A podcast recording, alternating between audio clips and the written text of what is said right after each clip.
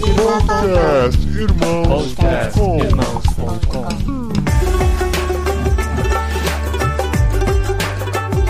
Olá, pessoas! Podcastirmãos.com Jetlag entrando no ar. Eu sou Paulinho, estou aqui com Gustavo Borges, que assim como o rei da Espanha no final do século XV, continua mandando gente pras Índias. Eu sou Gustavo e hoje eu tô aqui com a Rebeca, que diferentemente de Cristóvão Colombo, chegou às Índias Orientais. Eu sou Rebeca e eu estou aqui com o Paulinho, que quer ir para Espanha para convencer o rei da Espanha para mandar mais gente para a Índia. Olha aí, É deu aí. certo! É, amém, amém! A primeira abertura combinada do podcast Irmãos.com e do Jetlag. Fizemos uma abertura nerd. Muito bom, gente. Que legal. A gente tá aqui com a Rebeca, nossa amiga, que está na Índia, que eu conheci em janeiro no encontro da Tent. Então tá tudo conectado aqui. Ela conheceu a- essa coisa de tent makers por conta do trabalho que a gente já tem divulgado aqui há bastante tempo. E está lá na Índia. E é um modelo um pouquinho diferente do que a gente já conversou por aqui. Porque a Rebeca, ela foi intencionalmente já com o projeto de tent maker. E a gente vai conhecer essa história no jetlag deste mês aqui de irmãos.com.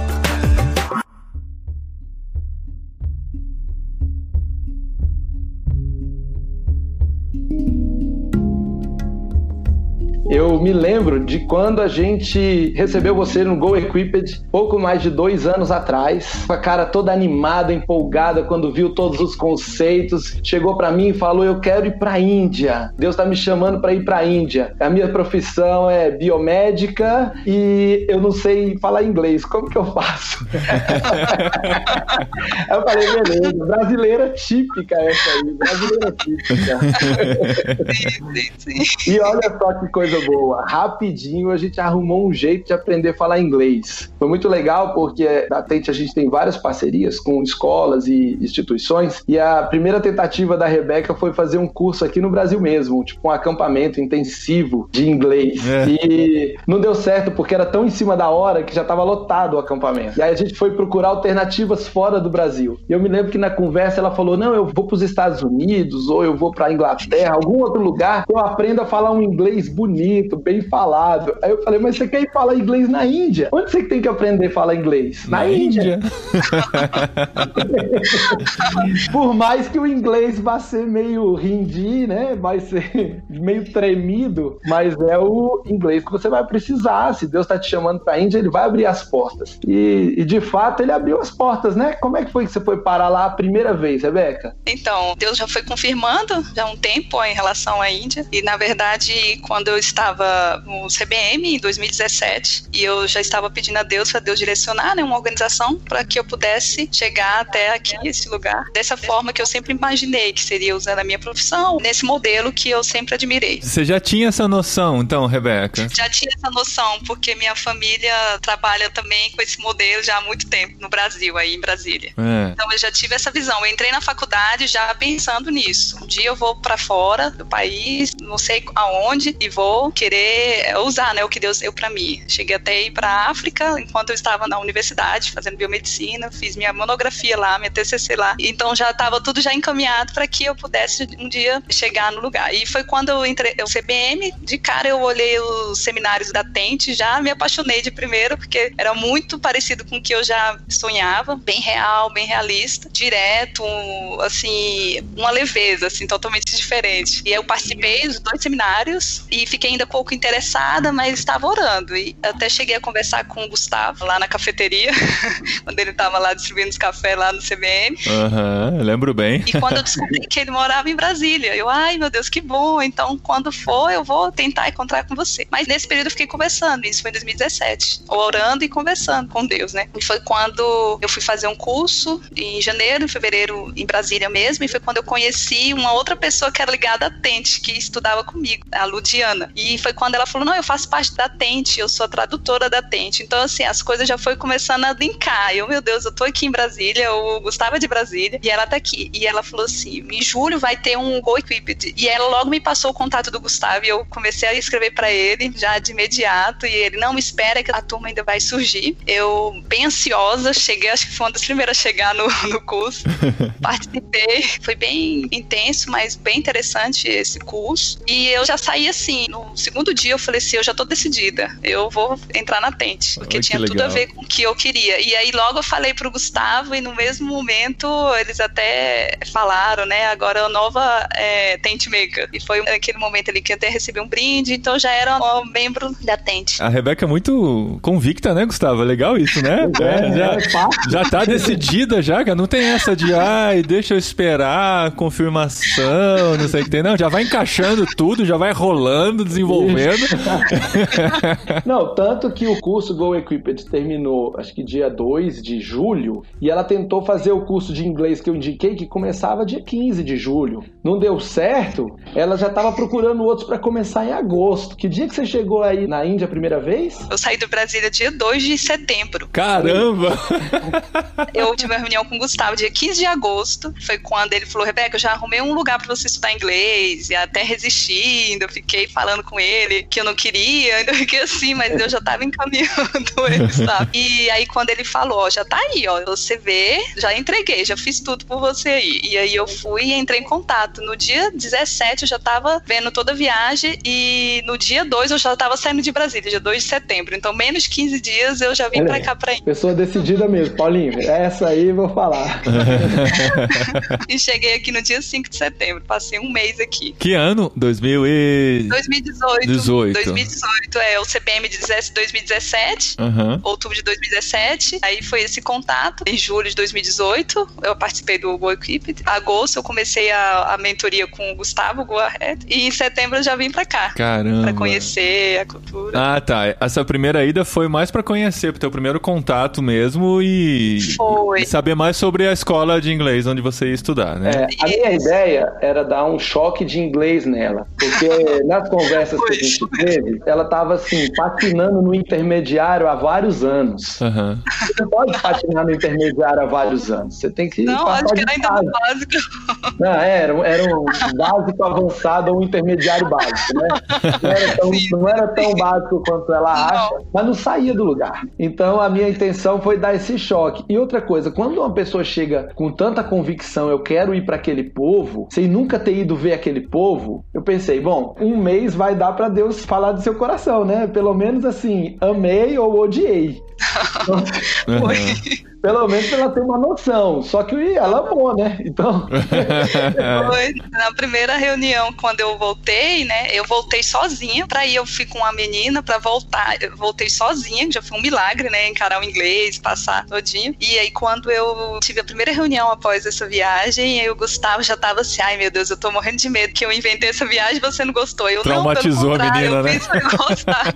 eu quero é voltar logo. Mas aí, como é que foi essa primeira experiência? Antes de a gente contar a segunda, que é o que você tá vivendo agora. Nessa daí que você foi com uma outra pessoa, é isso? Nesse primeiro mês. Isso, eu cheguei aqui como turista, eu pensei assim, eu tenho que conhecer mais essa cultura. Então eu praticamente mergulhei aqui, depois de alguns dias, 15 dias, eu já estava fazendo as coisas sozinha, mesmo com inglês limitado, não muito bom, mas eu pegava o transporte só. Era como se eu tivesse já morando aqui durante esse um mês. Porque foi uma viagem muito diferente das outras viagens que eu já fiz com a minha família, ou outras viagens a passeio. Essa não, foi uma viagem já com um propósito diferente para eu conhecer, mas eu mergulhei na cultura. Foi quando eu conheci um pouco mais e fiquei com vontade de voltar. É, você tinha expectativa, claro, né? Já é impossível não criar expectativa. Essas expectativas foram correspondidas, foram diferentes ou foram melhores do que você esperava? Ah, acho que foram melhores que eu esperava. Acho que uns dias antes eu tava bem ansiosa. Meu Deus, pra que que eu inventei isso? Meu Deus, eu tinha que estar melhor com o meu inglês. Ainda eu fiquei um pouco assim, ansiosa curiosa, senti um pouco, porque é muito diferente. Aqui, quando você chega, é um país muito diferente. Por mais que eles são, o jeito deles é um pouco parecido com a nossa, no sentido deles se relacionarem, mas na hora que eu cheguei, eu já vi assim, meu Deus, eu tô realmente na Índia.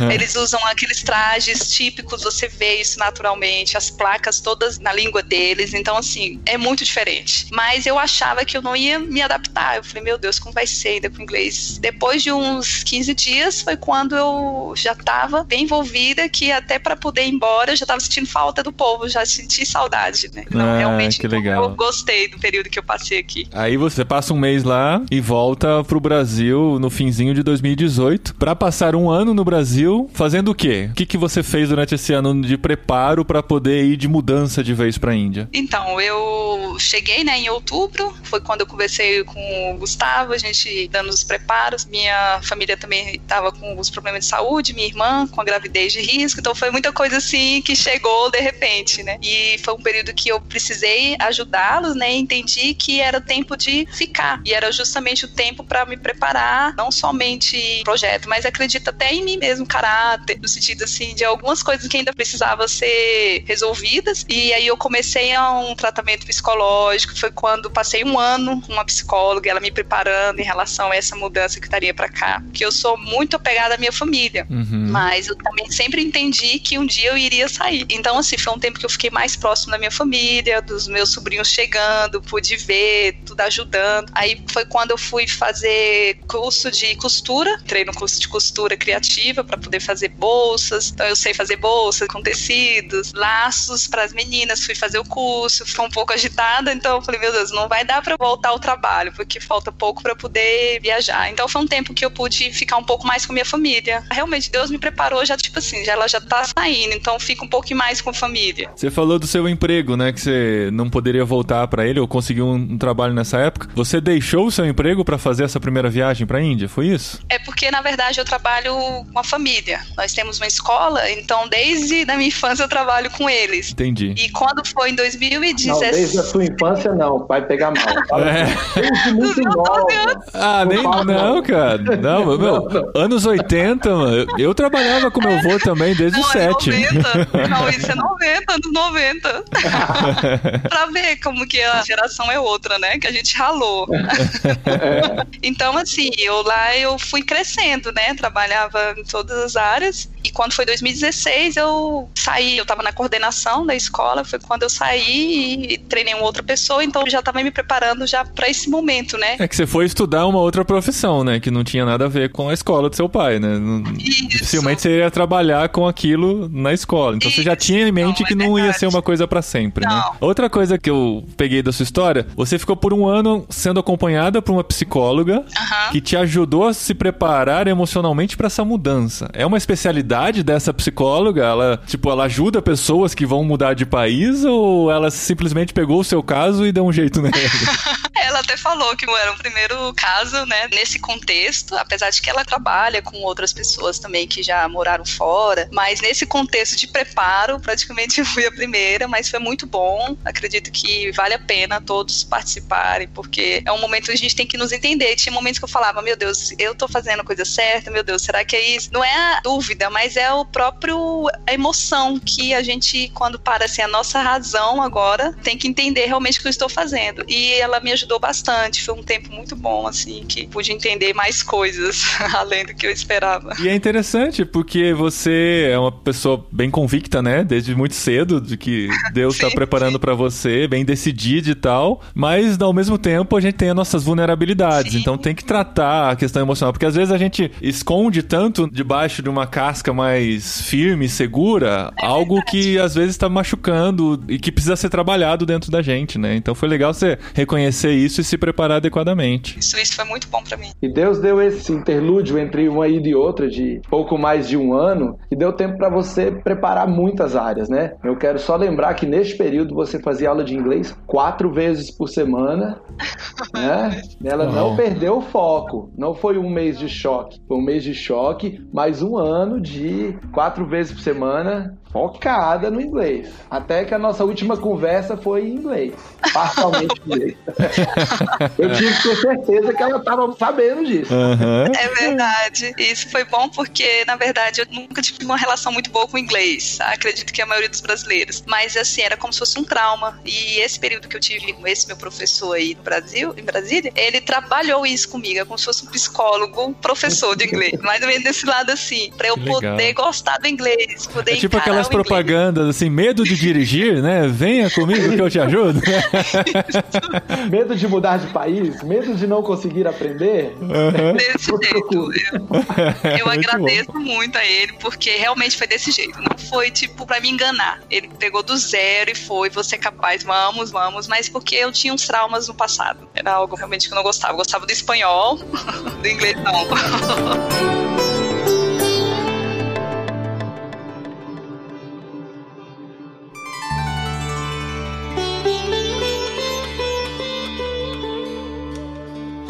Mas aí chega a sua segunda e definitiva fase na Índia. Não, definitiva não. Tá. Definitiva não. A segunda fase. Tá bom. Ainda teremos a terceira fase daqui mais uns anos, mas vamos para a segunda fase. Tá, eu sei, mas estando na Índia, a ideia é permanecer, né? A não ser que Deus mostre e encaminhe de outra forma. Mas agora você chegou na Índia pra continuar sua preparação. Isso é muito legal. Por isso que no começo eu disse que é um modelo um pouco diferente do que a gente já entrevistou. Teve várias pessoas se prepararam até pra essa experiência, mas muita gente acabou caindo numa experiência transcultural e teve que se virar. E você se preparou, planejou desde muito cedo, teve condições de ter esse tempo de preparo antes de ir e ainda na Índia continua se preparando porque continua estudando e se capacitando para a próxima fase, né, que vem aí pela frente. Como é que foi chegar na Índia para morar? Eu sei que a primeira visita já foi pensando nisso, né? Não foi uma simples visita de turismo, mas agora é meio que aquela assim, agora eu vim, não adianta ter crise, não adianta chorar porque eu vim para ficar.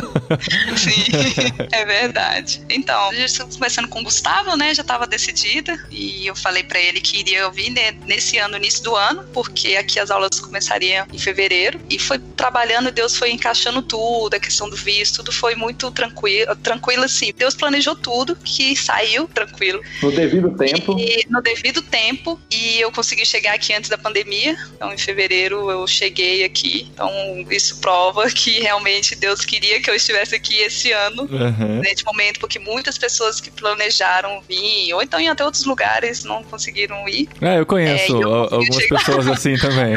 A gente tem algumas É, eu sei informações. também, o Paulinho. Já gravou os podcasts com uma moça que queria ir, não foi? Para outro país da Europa, com o marido e os filhos, e aí não deu Ah, pra ir então, ainda. Esse marido sempre participa, inclusive, dos podcasts. É, esse mesmo.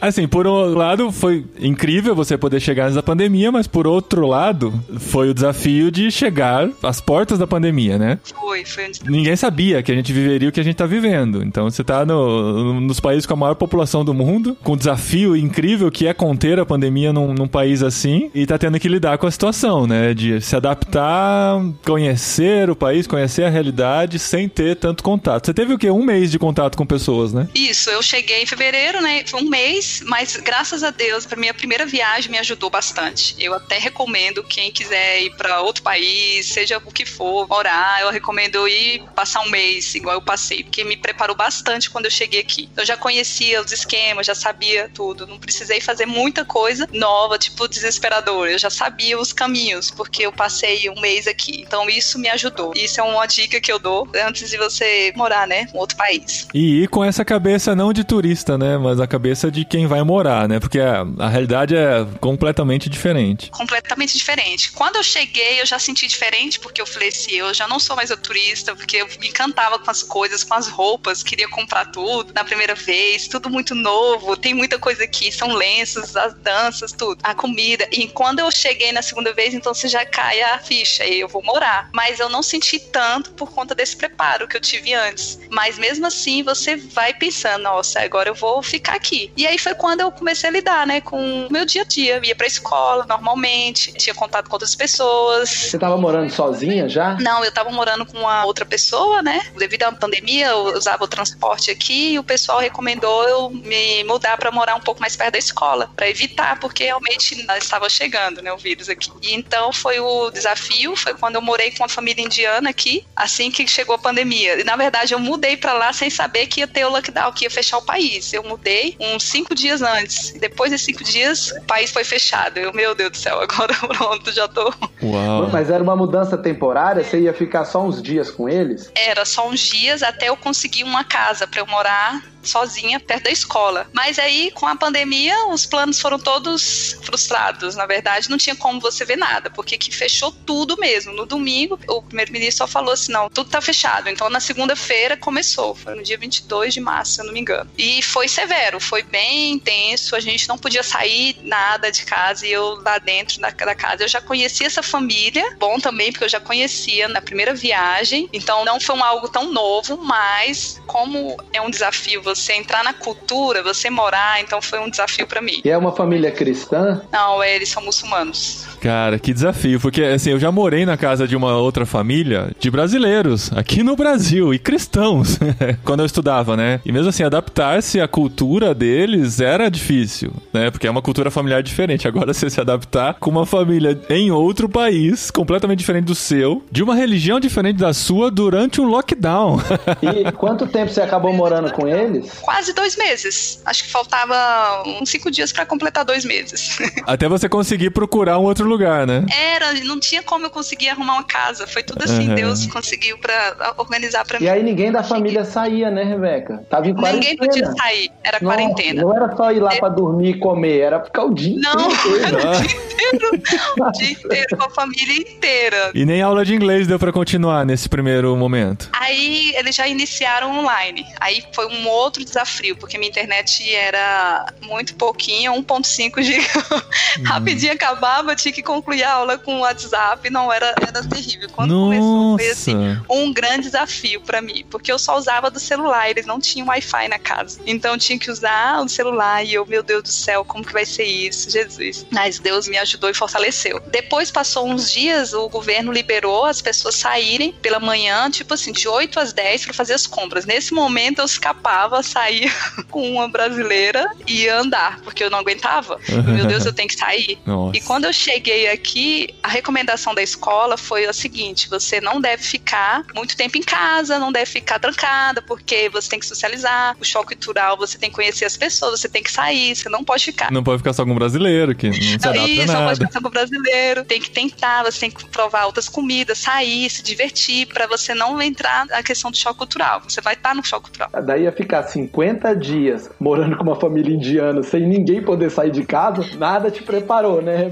Não, não me preparou. Tudo que eu já tinha estudado antes, os livros que eu li, o que eles me falaram, foi tudo de água abaixo. Nada, nada, nada. Eu até falei assim, eu já sei agora, eu vou poder falar sobre isso para outras pessoas. Sim. Porque não tem nos livros isso. Isso não tem nada. Uhum. Falando quando você chega, porque só tinha um mês e 15 dias que eu tinha chegado aqui, quando o país fechou. E então, quando eu via a necessidade, meu Deus, eu tenho que sair, eu tenho que sair. E aí a gente caminhava, a gente fazia caminhada, e foi quando eu comecei a animar um pouco mais, porque foi difícil. Você já tinha morado com eles, eles já sabiam que você era cristã. Como é que foi esses 40 dias aí, 50 dias? Não pegou nenhum ramadã, nem nada nesse período? Peguei, peguei o ramadã.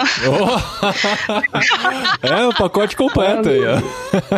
Você pegou o ramadã morando lá? Morando com eles. Começou, acho que foi no dia foi em abril, se eu não me engano, foi dia 15. Eu peguei o Ramadão com eles, o início, tudo. Só que eles não são muito radicais, mas eles praticavam. Mas os vizinhos ao redor, assim, eu ficava ouvindo, porque quatro da manhã eles acordavam para preparar comida. Três, quatro da manhã, e nas noites, meu Deus, eu não vou dormir, não consigo dormir. Eles preparando a comida, porque eles comiam para poder ficar o dia todo e entregava esse jejum no final da tarde, né? Antes do pôr do sol. Então eu vi isso tudinho, tudo eu vivi com eles, mas ela preparava meu almoço, porque ela sabia que eu ia almoçar junto com o filhinho, então eu almoçava junto com eles, mas eu tive que participar de uma entrega de jejum com eles. Fiquei lá com eles, eles lá fazendo as orações, lá eu lá na mesa com eles, lá, claro que orando, né?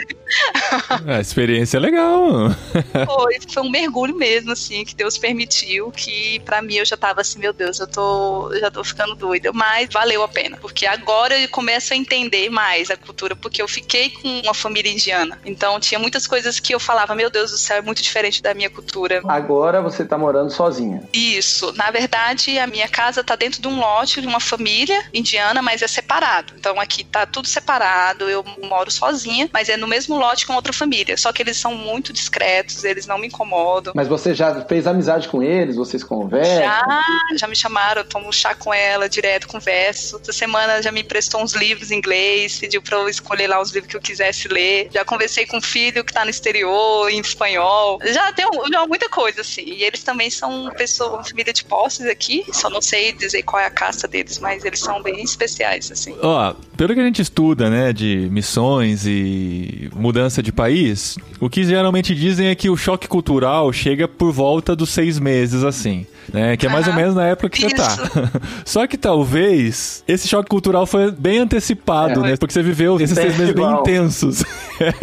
o choque já foi já de cara. Tipo, foi um mês de encantamento e depois o, o choque já de cara, né? Talvez você já esteja saindo dele e adaptado. É, eu, eu me sinto já, tipo assim, como se eu já fizesse parte aqui, porque realmente eu senti essa dificuldade.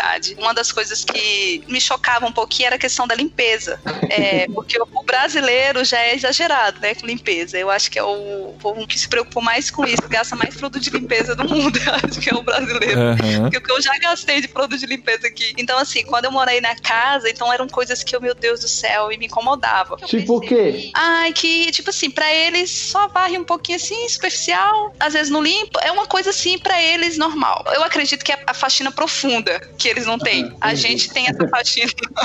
e eu cresci muito nessa questão de a gente tinha que fazer faxina. Então, isso pra mim foi uma das coisas que mais me chocou. Agachar no canto da casa pra limpar o cantinho com escova, essas Isso. coisas, né? Isso, essas coisas, lavar o banheiro todos os dias. Eles deveriam achar que eu era doida, que todo dia eu lavava o banheiro lá do quarto. Então, assim, acho que eles chocaram com as minhas atitudes nessa em relação à limpeza. Agora que eu estou nessa fase, eu começo a entender que, na verdade, eles limpam. Eles não, eles limpam a casa. É porque nós é que temos um outro modelo. Então, pra mim, eu achava que eles não eram limpos, mas assim, eu vejo eles limpando, mas não é profundo igual a nós. Então, foram coisas que eu tive que começar a entender. Não, eu vou me acostumar porque é o jeito deles. Eles fazem assim. Uhum. Outra questão também é que eles são muito de perguntar sobre a vida, eles perguntam tudo sobre sua vida. Se eu chegar aqui, eles vão perguntar a sua idade, já no primeiro momento. Idade, tudo, tudo. E pra mim, eu sou um pouco mais discreta em relação a isso. Então, eu sentia também. Então, quando eu chegava, às vezes, com as compras, eu já queria saber o que eu tinha comprado. Então, assim, essas coisas já ficam irritando. Eu, ai, Jesus, eu não posso estragar tudo aqui. Uhum. Mas não foi fácil. Mas essas Então, perguntas abrem também oportunidades de ter conversas mais profundas. Chegou a ter É. alguma oportunidade? Sim, sim. Teve um momento que o esposo perguntou como era a nossa vida antes, né? Assim, desde o início. Aí eu tive a oportunidade para contar o testemunho do meu pai, que ele era alcoólatra, que ele bebia muito, que era difícil a nossa vida quando a gente era criança. E eu falei que depois que a gente aceitou Jesus, que nós conhecemos a Cristo, nossa vida foi transformada. E aí ele parou, ficou olhando assim, aí ele, nossa, que bom. Aí, e é um testemunho, porque realmente foi uma transformação. Um outro momento foi quando nós estávamos jantando e ele me perguntou: Você tem certeza que você veio no momento certo? Porque ele já me conhecia em 2018. É. Por conta dessa pandemia, como que vai ser esses estudos? Aí eu falei, não, eu tenho certeza, porque se eu cheguei até aqui antes da pandemia, porque Deus queria que eu estivesse aqui. Aí ele também parou e não falou nada. E você ainda encontra com essa família depois que você parou de Sim. morar lá? Mantém o relacionamento tudo bem? Sim, tudo bem. Quando eu mudei aqui, acredito que uma semana ou duas semanas, ela me liga, dizendo, porque onde eu moro aqui é tipo um condomínio, ela me ligou querendo entrar aqui, porque eles estavam fazendo uma caminhada e eles queriam me visitar. Então eles vieram me visitar de surpresa. E nesse Olha dia, legal. por acaso, eu tinha feito um bolo aqui, porque minha irmã no Brasil era aniversário dela. Eu falei, ah, vou fazer um bolo. Fiz um bolo, mas. O bolo não era pra mim nem pra minha irmã, era pra eles. E aí eu tinha feito um brownie e tudo. E quando eu, eles chegaram de surpresa, eu fui e recebi, eles ficaram muito felizes. E assim, ficou as portas abertas, assim, que essa era a minha preocupação, meu Deus do céu, porque foram tantos desafios. E até hoje, toda semana eu vou lá pra casa dela. E aí tem esse momento de contato com o É, o chai. E ela me convidou pro almoçar, que o filho tava com saudade de mim, porque eu brincava com ele lá. Então, assim, foi um tempo muito bom. Mesmo sabendo o grande desafio, mas Deus me preparou. Agora as aulas já voltaram a ser presenciais? Ou estão Não, ainda? ainda continuam online.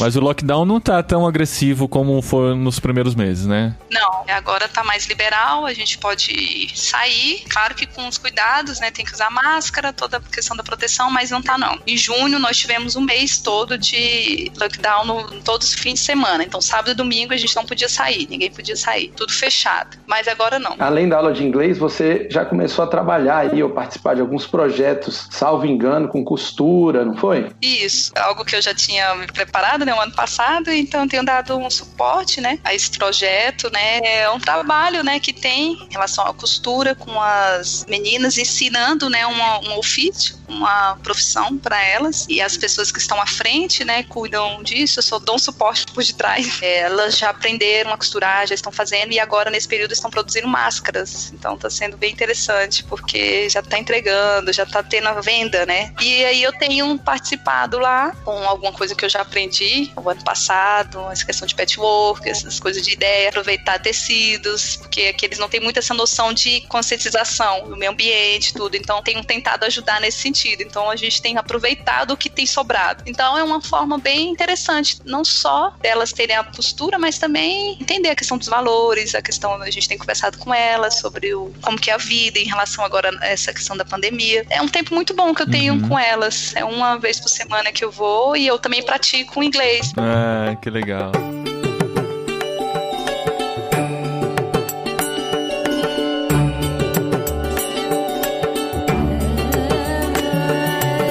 Legal, Rebeca. Agora eu quero saber quais são os próximos planos, né? Os próximos passos aí. Uma vez que você já está na Índia, já chegou, digamos, onde queria, continua se preparando, já está se relacionando dentro do possível nesse momento, mas você está se preparando para quê? O que, que você espera da próxima fase? Então, o meu sonho sempre, desde criança, era sempre me envolver, né, em uma cultura nova. E quando eu entrei na faculdade, eu já imaginava algum curso, algo assim, para poder entrar e poder poder trabalhar mesmo, eu ser uma cristã, assim como eu era no Brasil, e poder usar a minha profissão para isso. Nós ainda estamos planejando, porque são muitas frentes, assim, tem a questão da educação, mas também tem as minhas áreas também, que eu sou biomédica e farmacêutica. Então, assim, estamos orando, juntamente com minha família, né, de direção a Deus, mas por conta da pandemia, então, esse período eu perdi as oportunidades de ter contato com as pessoas que trabalham dessas redes. Então, vamos esperar, pelo menos acho que pro ano que vem, não sei, e começar a pensar mais nisso. Uhum. Em que que eu poderia trabalhar aqui. Às vezes é algo que eu nem espero, uhum. que Deus faz assim, né? É. A gente estuda por um,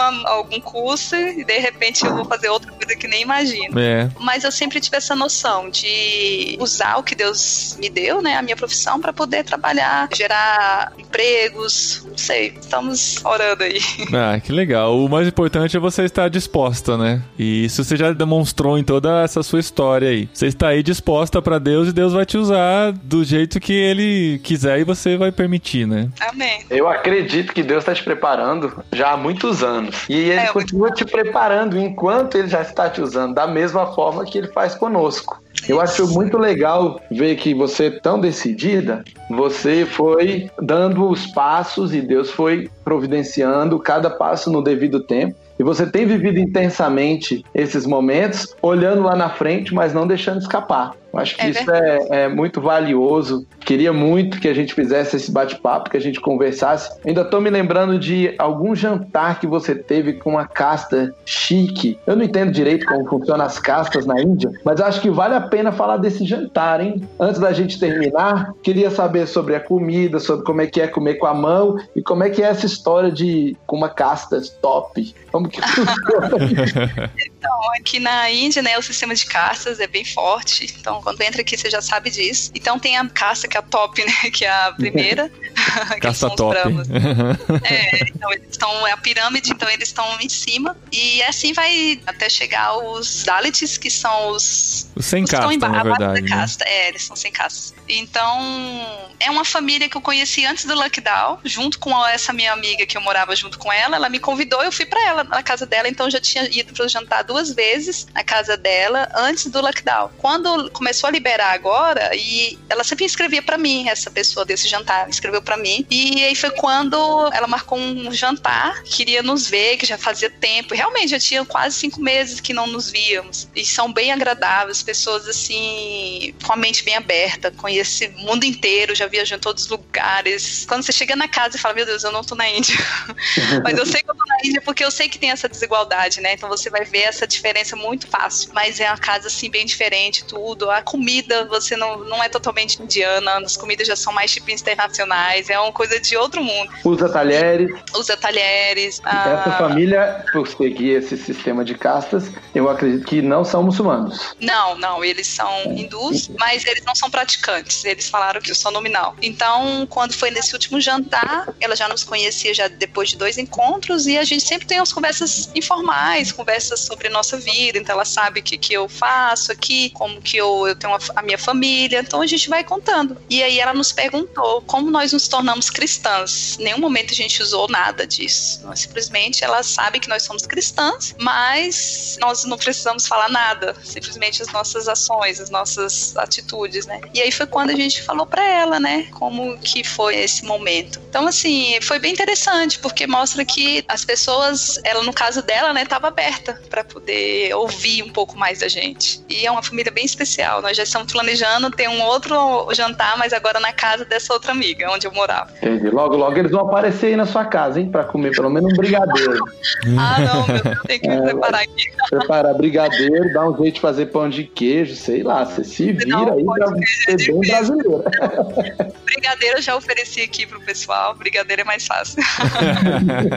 e beijinho, que eles gostam muito. Muito bom, Rebeca. Legal demais conhecer a sua história e saber que ela está ainda sendo escrita, né, e acontecendo, e Deus está adiante. E essa sua disponibilidade em seguir o que Deus está conduzindo é muito legal e muito inspirador para todos nós que estamos ouvindo. E foi legal que o caminho dela, né, foi via CBM, chegou na Tente, fez Go Equipped, fez todos os cursos que a gente sempre divulga por aqui.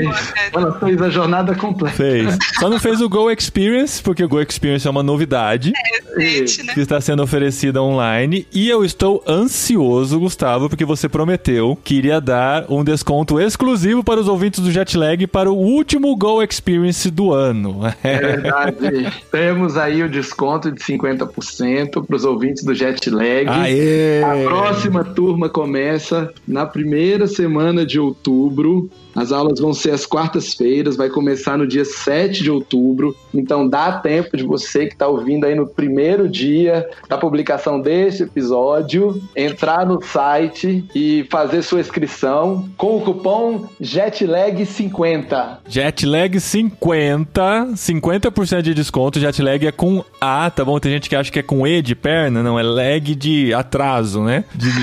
Então é JETLAG com J-E-T-L-A-G 50 50, o numeral 50, e você consegue 50% de desconto. Esse cupom é para quantas pessoas, Gustavo? 15 pessoas. 15, 15 pessoas. Aumentamos dessa vez. Olha, o outro era só 10. Rapaz, é, que legal. primeiros ouvintes. Da outra vez teve demanda, teve gente procurando quando já tinha acabado. Então vamos ter esse grupo especial de ouvintes do Jetlag. E o que, que é o Go Experience, Gustavo? Para quem está ouvindo pela primeira vez e não sabe. Bom, o Go Experience é uma série de seminários que traz para o nosso ouvinte histórias reais e uma introdução ao universo do fazedor de tendas, ao universo do cristão que, utilizando a sua profissão, os seus estudos ou seus negócios, resolve levar o evangelho para outros países, para outras culturas. São quatro encontros de duas horas que vão acontecer online às quartas-feiras à noite. Cada encontro é composto de testemunhos de fazedores de tendas, aulas com bases bíblicas sobre o tema e no final a gente tem um bate-papo onde a gente tira dúvidas e a gente tem um grupo que funciona durante o mês todo de conversa, de aprendizado. Ao final do mês, a gente tem cupons de desconto especiais para aqueles que querem seguir na jornada, porque aí o Go Experience ele abre as portas para todos os outros programas da Tente, como a Rebeca fez, o Go Equipped, o Go Ahead, o Go Together. Agora a gente tem um novo programa também que a Rebeca não fez, que chegou depois, que é o Go Discover, sobre entender mais a sua profissão como Deus tem te chamado para usá-la. Então temos aí vários programas e para o ano que vem estamos prevendo um Go Equipped em português ao vivo, offline aqui no Brasil. Ah. Aguardemos aí até o fim do ano para entender como vai desenrolar a pandemia, para que o pessoal autorize a gente fazer uma aglomeração de é. pelo menos umas 50 pessoas. Tá otimista, Gustavo. Até o fim do ano ter essa resposta, tá bem otimista. Não, é, pode ser que eu marque para novembro do ano que vem. Pode ser que... Já pode ter um culto com metade da capacidade aí, é só achar a cidade que está deixando e a gente gol de lá. Então, para o link, né, para entrar, ou você clica no post aqui em irmãos.com ou entra em Tent, T-E-N-T, international.com barra Brasil e lá você vai ter o link para fazer a inscrição para o Go Experience e usar o cupom JETLAG50, tá bom? Então a gente se vê no curso, vai ser bem legal, é o último do ano, então se você vai fazer, aproveite para fazer já, porque depois temos que esperar por ano que vem. E aí já vai se planejando, faz igual a Rebeca, só vai, né? eu tô indo desde quando era adolescente, eu queria ir, minha mãe, não, vai estudar primeiro, vai fazer uma faculdade, não E ela sabiamente sabia, porque foi o tempo que eu estava me preparando. Era Exatamente. o tempo que Deus estava trabalhando. Eu fui trabalhar e aí chegou o momento. Oh, e que aí, legal. é o tempo certo. Muito bom, Rebeca. Muito obrigado por participar com a gente. Eu agradeço e indico as pessoas pessoas a participarem do curso, vale a pena. Para onde você for, realmente é um bom preparo. Eu fui bem acompanhada, então, graças a Deus, porque Deus colocou o meu caminho. Eu não vim aqui, cheguei do zero, então eu vim preparada, graças a Deus. Muito bom.